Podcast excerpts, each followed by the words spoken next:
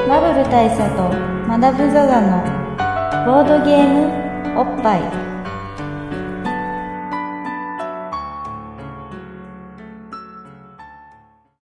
バブル大佐とマダム・ザ・ザのボードゲームおっぱい毎回ドイツ直送のボードゲームカードゲームを一杯ですぼんやりざっくりご紹介していきます MC1 のバブル大佐です MC にマダム・ザ・ザですいや今日はね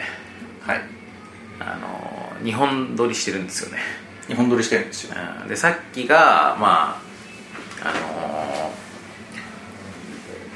ー日本のね同人ゲームの話をしたので、はい今回はこそははいドイツ直送のボードゲームボードゲームの話を真の通常回ですよだからそうですねうん通常会を通常会をやろうと、やろうということでで通常会を通常会となるともう本当にまあその我々が最近おすすめしたいゲームっていうのの話をするのが、はいさらに王道じゃないですか、まあ堂々でねすよね堂々オブ通常会オブ通常会ってことなんでしょ、でそうするとですね僕今パッと思い浮かぶゲームはグリュックスってゲームなんですよ、グリュックスね、うんグリュックスねちなみに僕ね超好きなんですようんでこれマダムと俺がお互いに好きなゲームとして一致したっていうことでこれはまあボードゲームおっぱいとしてはぜひ紹介したいわけなんですがわけなんですけどがまあ、ちょっといかんせんこのゲーム口で言って伝わるかまあそういう感じなんだよねあのいや面白いんですよすごく面白いゲームなんですけど、んものすごくねまあ変な言い方するとこのゲーム真面目 すごく真面目なゲームですよね真面目っていうあとやっぱアブストラクトなんですよそうテーマがほぼないうん、だからテーマがないからでこうもう数字とマス目しかないみたいな感じのゲームなんでお願いします。はい。注文あの、はい東京が沢です。ありがとうございますキャンペーン対象商品あこれダイソープレブルですね惜しいはいはいありがとうございまありがとうすございました。はい喉飴をね、失うん礼じしゃあます。はいありがとうございますじゃあお疲れですはいお疲れです、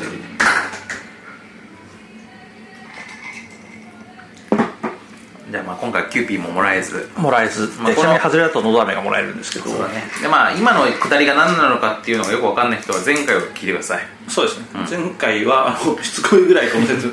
をしているので完全に必要以上にこれの説明したんで前回ははいというわけで、えっと話戻すとこのグリュックスってゲームがまあ面白いんだけどアブストラクトすぎて口で言っても多分どう面白いのか伝わらないと思うんですよそう伝えられないと思うんですよねと思うんだけどそれを頑張ってみよう今日ははいうんまあ、だから本当にあのボードゲーム紹介ポッドキャストとしてうのん王道にチャレンジそう原点に立ち返るつもりでいこうでなんかこうさあの話をさ無駄話としてこうこうこういううちの方向にこういう余計な話にねこういうふうに膨らむねこのゲームはとかさ、そういうのとか全然なしなくてもいいから今回まっすぐいく、うんで行ってみましょうはいはいじゃあじゃあじゃあじゃあグルックスの説明を説明しましょうしていただきましょう僕は聞きますんで、はいえっとじゃあまあとりあえずルールの説明しますけどえっと、はいこのゲームですねまあ皆さんちょっとあ頭でイメージしてくださいビジュアルをねはいまずグリュックスっていうゲーム始めるときにボードを開くわけですわはい、ゲームボードがあるとゲームボードがあるでこのゲームボードはまあ将棋盤というか5番目上にというかまあマス目があるグリッドがたくさんあるわけです、はい四角のマス目がいっぱいあるとでそのマス目が引かれた中にまあちょっとこう小島みたいに、まあ、5個ぐらいずつのあのーマス目が塊になって色が違うところがあるあーまあ小島みたいな感じでん何箇所か、何箇所か色の違う、えー場所がありますじゃあボードがですねちょっと反転状になってるというかそうだねうん2色に区切られてると、まあ、濃い色のエリアと薄い色のエリアがあって薄い色のところは得点エリアですなるほどでこの得点エリアの島がいろいろあるよというのをまずイメージしていただいてでそこに皆さんは自分の色のチップっていうのを最初に持ってますはいうんでこのチップっていうのは、まあ、いろんなあの色のやあまあそのか各人のプレイヤーカラーになってるんだけど、まあ、例えば自分が黄色のプレイヤーだとしたら黄色のチップをたくさん持って僕が青だて、ったら青チップやからみたういん、なでそのチップの中に書いてあるものは何かというと、まあ、数字なんですね、まあ、数字っても、まあ、あのローマ数字が書いてあるわけじゃなくてダイスの目が書いてあるんですよ1から6のってことですね、 1から6の目が書いてあるでダイスもう一個ダイスっぽいのは裏返すと、えー足して7になるようになってるはい はい1の裏は6、2の裏は5みたいな感じそうそうそうそうっていうチップがたくさんありますで何をしていくかというと、えープレイヤーはですね自分の番が来た時に、えーこのチップをただひたすら、まあ、そこのねあの盤に置いてい上くに置いていくわけですよね、まあ、ただし、えー置くのに条件があって自分がもともと置いている、まあ、スタート時にまあいくつそれぞれ置くんですけどもともと置いている、えーそのチップのそれぞれのチップ例えば3のチップが置いてあるとするとその3のチップから3マス先のところにチップを置くことができるああなるほどじゃあ6が置いてあったら、うんそその6が置いてあるチップから6マス先にしか置けないってこ置とけでなすいねだからしグリッドになっているマス目になっているのでえっ、とまあ端っこだったらまあちょっといける選択肢はちょっと少ないかもしれないけどとにかく、まあ方向真ん中辺だったら必ずしも1個じゃない、はいはいまあ最大4箇所うん、上下左右みたいな感じでいけるとまあ、始まるときは一番角っこから始まるから選択肢は狭いんですけどそれでも2方向2はあるんです方向よねに行けるとだから最初に3の、ま、あのチップから始めたらそこから上に行くか、えーまあ、左に行くかとかを選べるんだけどとにかく3マス先のところにもう1個別のチップを置くことができるこれが自分の手番にできることですでそれを繰り返していくことによって盤面上にいろんな人のいろんなチップが置かれていくんだけどその中でさっき言った得点エリアの中にその数字のチップが置かれる時っていうのが当然起こってくるわけじゃないですかそうですねでそうするとその人がまずはその得点エリアの支配権を得たことになって、えーその得点エリア内で、まあ、その得点権があるとは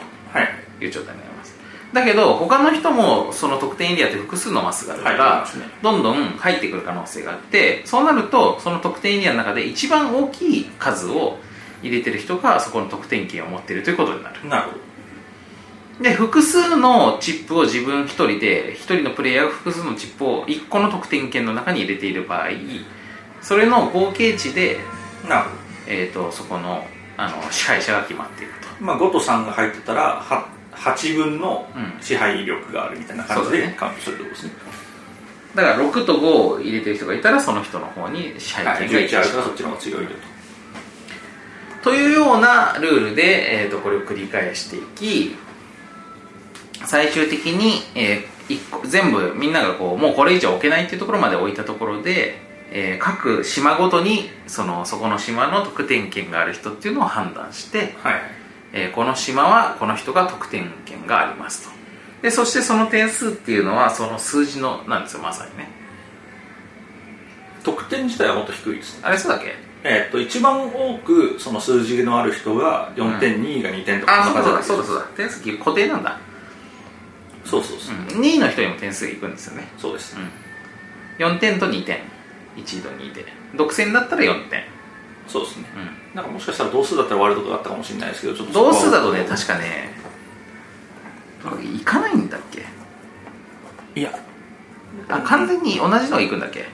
行くんだった気がしますけどねうんまあちょっとそこまは、あ、ごめんごめんその細かいところは忘れましたが、まあ、そんな感じでそう得点をしていって、えー最終的に、まあ、その点数が一番大きい人が勝ちとはいというゲームですシンどプうかルな伝わったかまあこれはゲームの腰ですよね、なうんまあこれはゲームのルールですわはいでまあなので、うんまあ、自分の、いまあ、タイルというか石みたいなのがこう飛び石的にあのいろんなところにこうポンポンポンとこ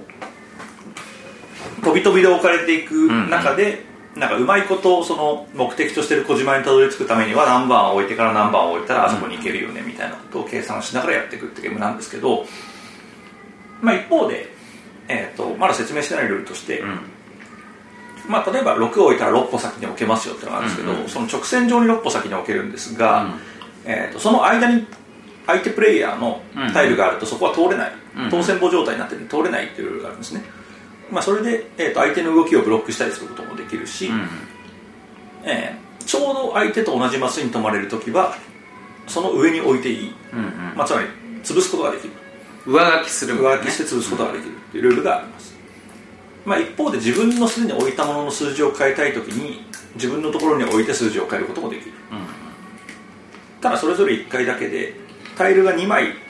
すでに積まれてるところはもうどうやっても上書きできないっていうふうになるのでまあ自分がやるんであれ他人がやるんであれそう上書きは一回しか同じマスについて1回しかできないだからその辺も加味してどこを守ってどこを攻めてみたいなあの結構プレイヤー間のバチバチが起こる陣取りであるとうんうん言えるんじゃないですかねで本当にあのまあ例えば最初は自分のタイル1枚しかないので、んそこから、えー、とその1個のタイルから何歩先っていうのしかないんですけど置かれていくごとにまあどのタイルから何歩でも動けるので、まあ、例えば自分のタイルが場にもう4つ置かれていたらどのタイルの数字分動くっていうのでもいいわけです、まあ、例えば、えー、と4のタイルと2のタイルが盤面に置かれていたらその4のタイルから4歩先のどれかに置くか2のタイルが置かれているタイルから、えーいずれか2歩のところに置くかみたいな感じで選択できるのでゲームが進むにつれてどんどん自分の選択肢が増えていくうんんですねうんで最初はね選択肢スタート地点からしかないわけだもんねそうですだから最初はもうやれることすごく少ないので、まあ、こっちかなこっちかなってやっていくんですけどだんだんあの盤面全体を見渡していかないと自分のベストな方向がわからないとか、うんうんあと相手からこう攻められてるみたいなのがあってこのゲーム4人までプレイできるので4人プレイすると本当にもう敵3人の動きも把握していかなきゃいけないっていうふうになるのでなんですかね本当になんかあの結構プリミティブな、まあ、戦争ゲームじゃないですけどこう押し引きのゲームまあ囲碁みたいな感じすらそういやもう本当そうだよねだから、まあ、陣取りだからさ、うんまあそういう意味だと囲碁っぽいんだけどあとバックギャモンっぽさもすごくありますあるあるあるうんだからなんかこうあの面的にてまあバックギャモンってさそのまあ、線直線なわけじゃんそうですね線形のレースゲームですねそうでそれが面的に展開しているものっていうふうにも見えるしそうですねに、まあ、に二次元って大変ですけど、うん平面バックギャモンあの、うん XY があるバックギャモンと捉えることもできますね、あとささっきはなかったんだけどこの自分のチップを置いていくって言ったけどそれ全部のチップが最初から選択肢にあるわけじゃなくって、まあ、くじ引き要素もあるんだよねあそうですねあのそう実は自分のタイルって全部みんなそれぞれ持ってる袋の中に入れるんですよ、そこから1枚引いてそのタイルをどこかに置くかって選べるんですけど、まあ、そのタイルが3種類その、えーとまあ、裏表で言うとだから16っていうのと25っていうのと34っていうのの3種類があって、どれ引くかっていうのは運なので、うんそこのランダム性っていうのが結構ゲームをままならなくしていくというあとこれがさ16のさ例えば16で言った時に16を1で使うか6に使うかってなった時にさなんかまあ6の方がさたくさん動けるじゃんそうですねでしかもその得点エリアの中に6を置いた方がそれはその得点エリアに対する支配力としても高いからまあこれとりあえずでかい数字の方が価値が高いんだなっていう感じが最初してるんだけどでもやってみると意外とそうでもなくて全然そんなことないですよね、まあ、例えばさっきのその得点源になるみたいな話あるんですけどあの、まあ、自分その自分が得点したい小島に6で入っていくうんだとすると,、うんえー、とそれは、えーとね、元となるタイルがどうかじゃなくて、んその得点源に置く自分のタイルを6で置くか1で置くかっていうと6で置いたらこのタイ小島に対して6点分あるんですけど、うんその小島の真ん中に1を置くと、んその1から1歩ずつのところに置けるんで、うん同じ小島に置けるチャンスが増えるっていう考え方もあるんですよそうだよねだからまあ今からこの小島を取ろうって思った時にそこにまあ少なくとも置ける状況にあるとで置く置くためのタイルとして16のタイルを持ってるとで1で置くか6で置くかっていうのが意外とこれもうその時点で悩ましいんだよねそうですそうです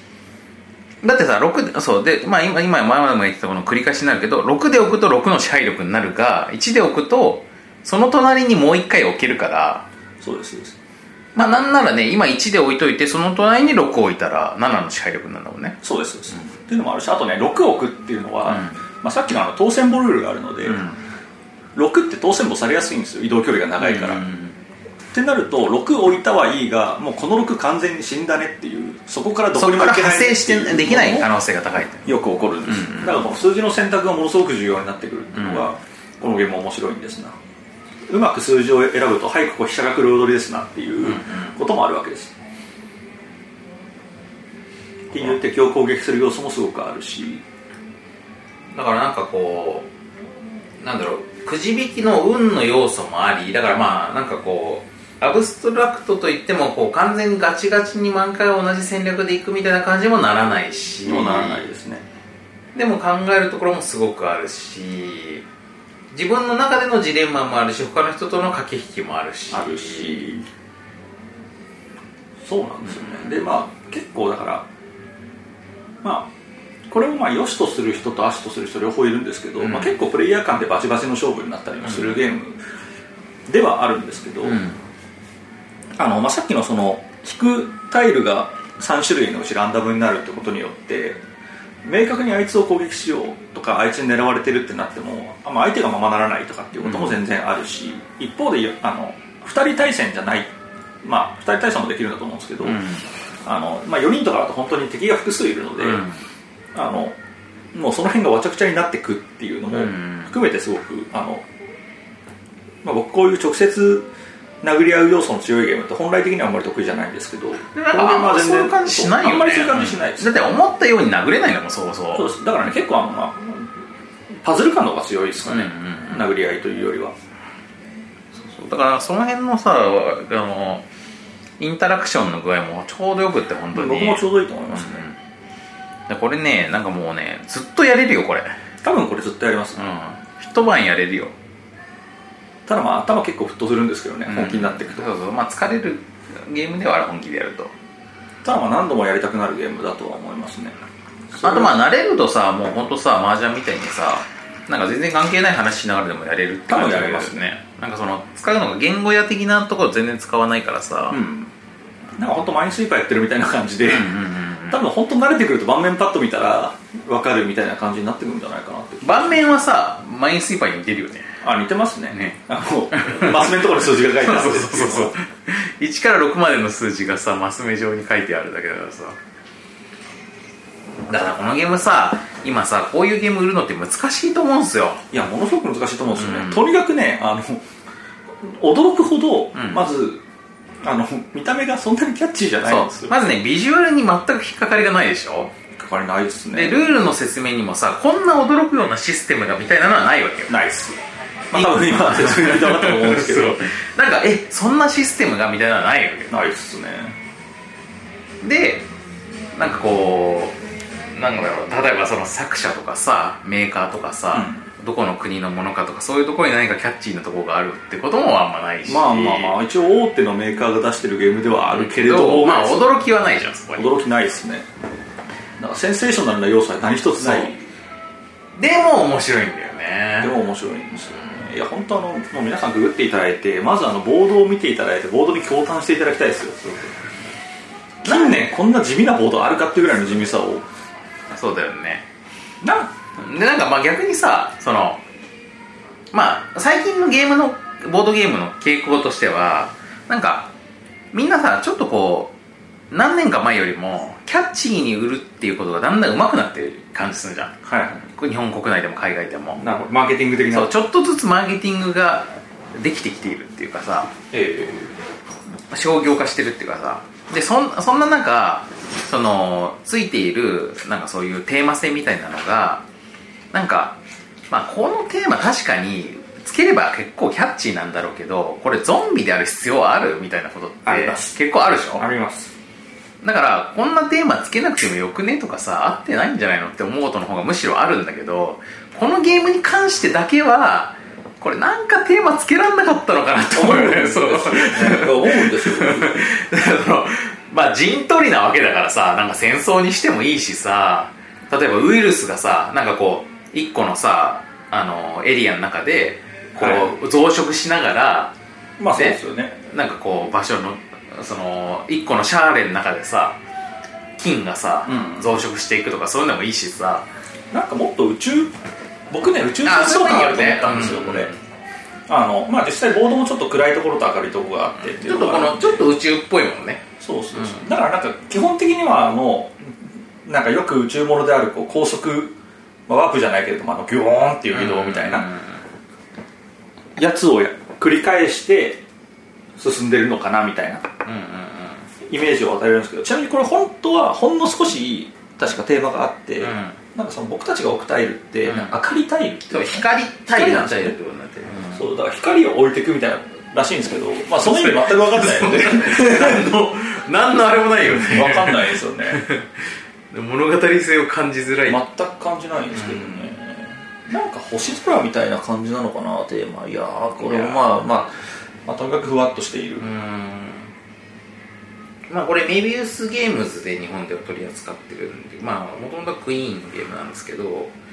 なんでメビウスさんのササイトにあるのが一番日本の版の公式説明になるんだけど、はいそこにはそういうことには一切触れられていないですからねまあでもワンプレイも30分ぐらいで終わるしさ結構そうっすねんでこのゲームはあの結構箱大きいんですけど、んあのその割のお値段も控えめうで、んうんそれでこの面白さなんでかなりねおすすめそうなんですよだからもうなんか久々に俺とマダムが単におすすめしたいというふうに思ったっていうゲームそなうんでですすけどなので今う回んあの、今回ちゃんとね事前のあのプチ打ち合わせで、まあ、このゲームはまっすぐやろううんうんなんか賑やかしとかを最小限にして、ちゃんと話そうみたいなことででもでもこのゲーム大丈夫伝わるみたいなところで、うんまあでもそこを頑張るってそいううねチャレンジしようっつって、今回やった次第ですそうですだから、まあ、今回のボッパイなんだろうそのゲームの話ばっかりでそのトピックとしてのね聞きどころがねえなと思うかもしれませんがそうですねまあそこは実際にこのゲームやってみてあ本当に面白いわとなったら納得していただいそうてでなんかこうあんなにおすすめしてたけどそんなでもねえじゃねえかとはいはいなったらまあそれはすんませんでしたすみませんでしたちょっとお口に出せなかったようで すまあそういうこともあると思いますけどただ僕これ本当あれですよあの近年僕ねあの、そう子供が生まれてから、あのまあいろいろ家庭の事情であんまりゲームを買えなくなっちゃったんですね、なんですけどこれはもういても立ってもいられず、ちょっと箱も大きいんであれだなと思いながらも命がに買いに行くという感じだったんでこれはすごくいいね、しかもマダムと俺となんかその別に話をしたわけでもなくそれぞれにそういうテンションで買ってたから買いですなーってなったもんねこれねこれは本当買いですね僕はあの篠原遊戯重工のうん篠原さんに教えてもらったんですけど、うあの男ねあの男あんなにチャラプラな人間なのにね、やっぱいいゲーム感みたいなものを持ってるんですよん憎いねそこがね、うん、あのね本物本物が分かる男、うん違いの分かる男でわすかよるわかるゲームに関ことゲームに関ちしょってとはゲームに関して、まあ、ゲームに関して以外はちょっと分からない他のいろんななこと大体わかんない男なのにさそうですね乗るべき電車も分からないことですから、ねうんやばい本当にね本当わかんない男なのあのあの男さまあ言ったっけ言ったよねなんかまあおっぱいでも言ったかもしれないけどさあの篠原遊戯重工のゲームをボードゴードステルマイヤーズラウンドテーブルに置いていた言ってましたね時に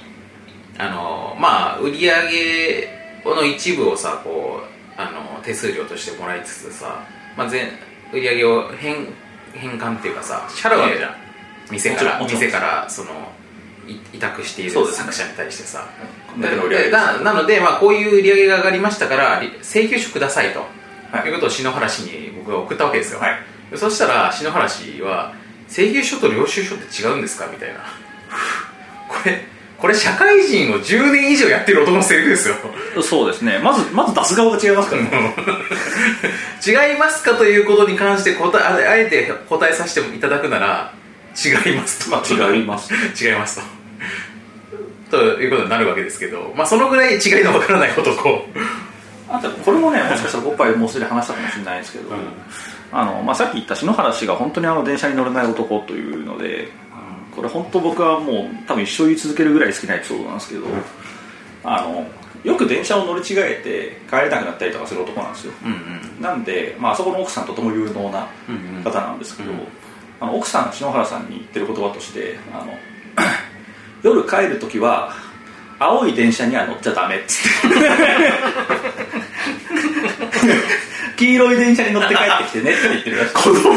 子供だやばくないですか色色判断 電光掲示板ぐらい読めるでしょっていう文字文字情報みたいなことに頼ってないのよやっぱねそれもまたね篠原さんもなかなかやっぱねあの器の大きい男でねあの僕はもう色で覚えてるから大丈夫で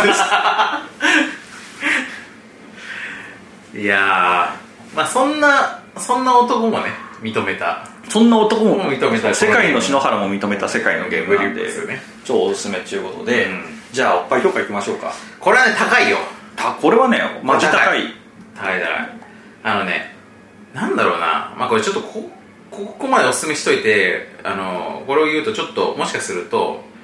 点下げになってしまうかもしれないんだけども、はいテンション下げるテンション下げるテンション下げるになってしまうかもしれないんだけど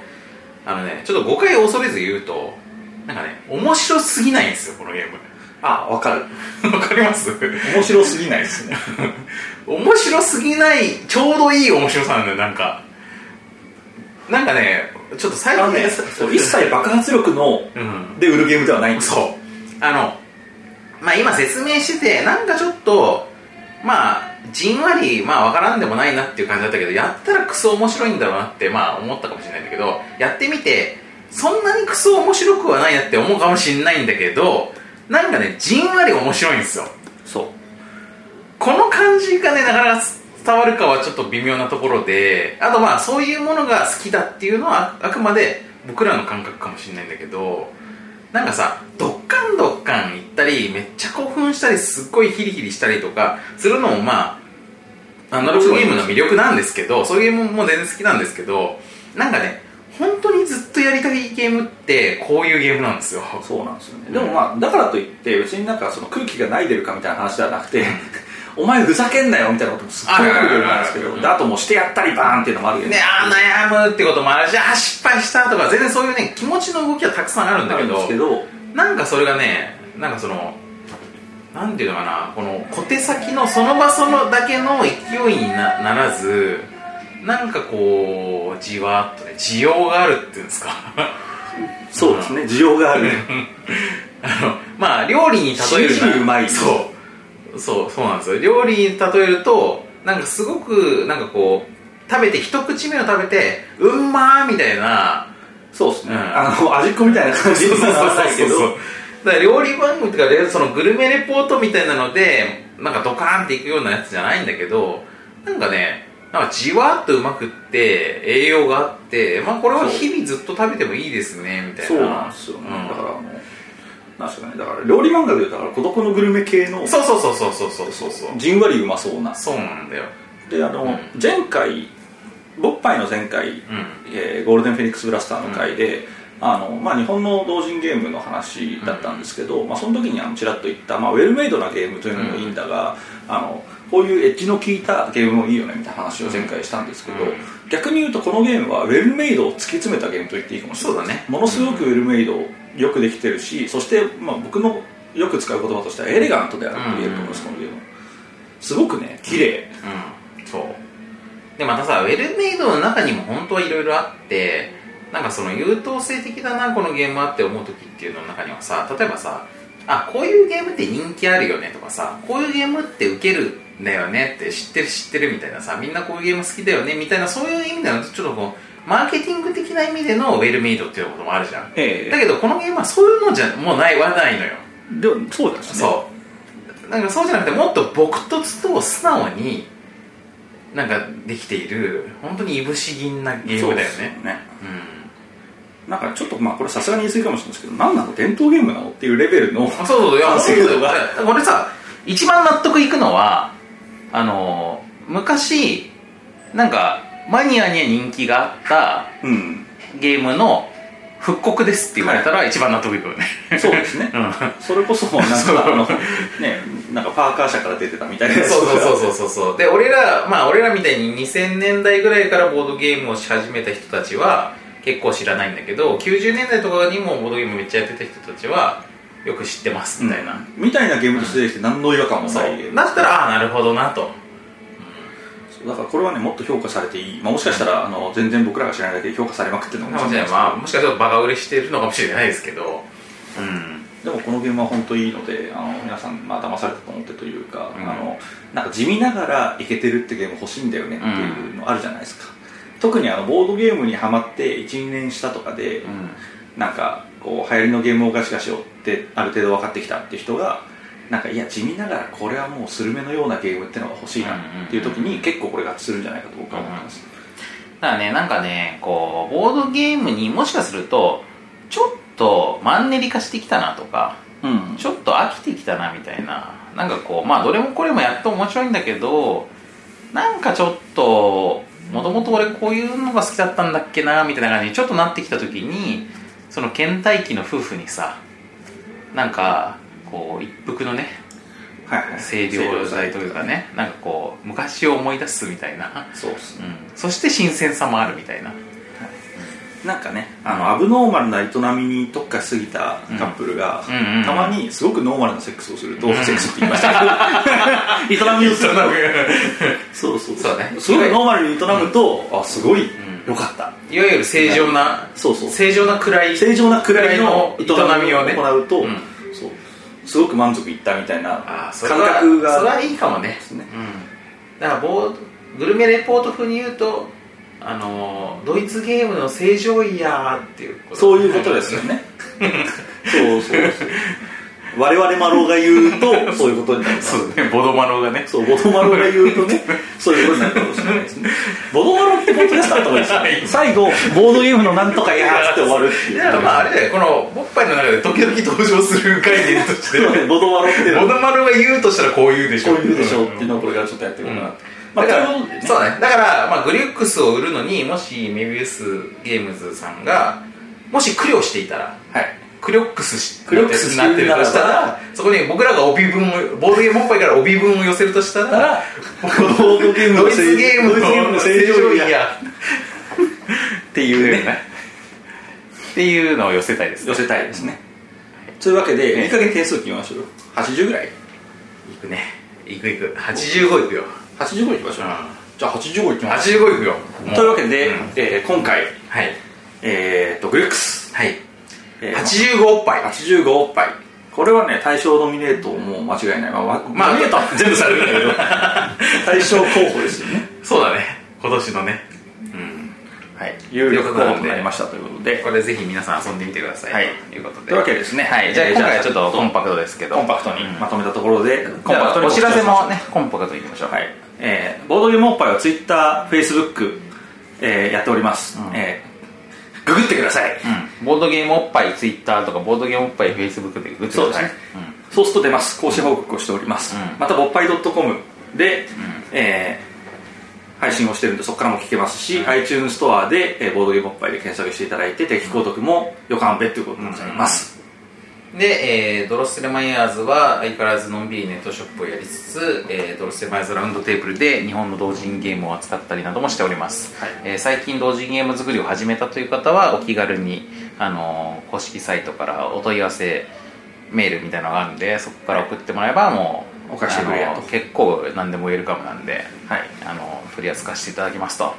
であとフォーゲーマーでドロッセルマイヤーズ渡辺のゲーム坊主っていうゲゲームコラムをやったりもしてるんで、まあそれもちょっと読んでみてくださいとそうですねあの感想とかをねツイッターとかで言ってもらうと全部はいあの超エゴサーチして全部読みますんでそうですねはいお願いします RT されることもよくあります、そうそうそうそう、あとまあ常設展示の、えー科学未来館ああいいねそれ、未来逆算思考っていうのも、うんそうそれもね、あの大佐が手掛けたうん、日本の未来を考える上で非常に重要なコンテンツになってますので、はい世界は地球の未来を考えるんだよねあれねそうですね、うんぜひおすすめでございます、あとさ最近思うんですけど、はい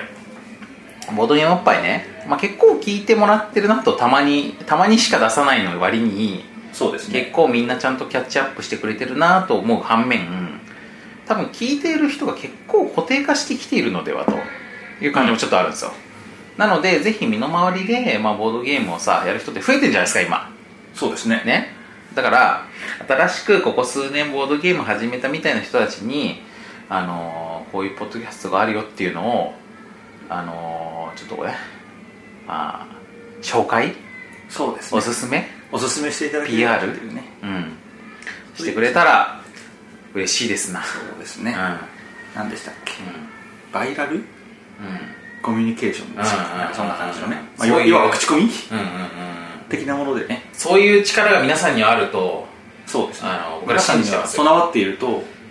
なんせねこのポッドキャストもう初めてもう何年も経つじゃないですかそうですねで僕らも始めた頃から何年何歳も年を取ってるわけですよそうでってことはその頃から聞いている皆さんはもうな同じようにみんな公平に何歳も年を取っているわけでもうそうするとねそれなりのやっぱり社会のポジションにね皆さんなってると来てると思うんですよね、まあそうですよね中堅もしくはそれ以上のね、トップうん、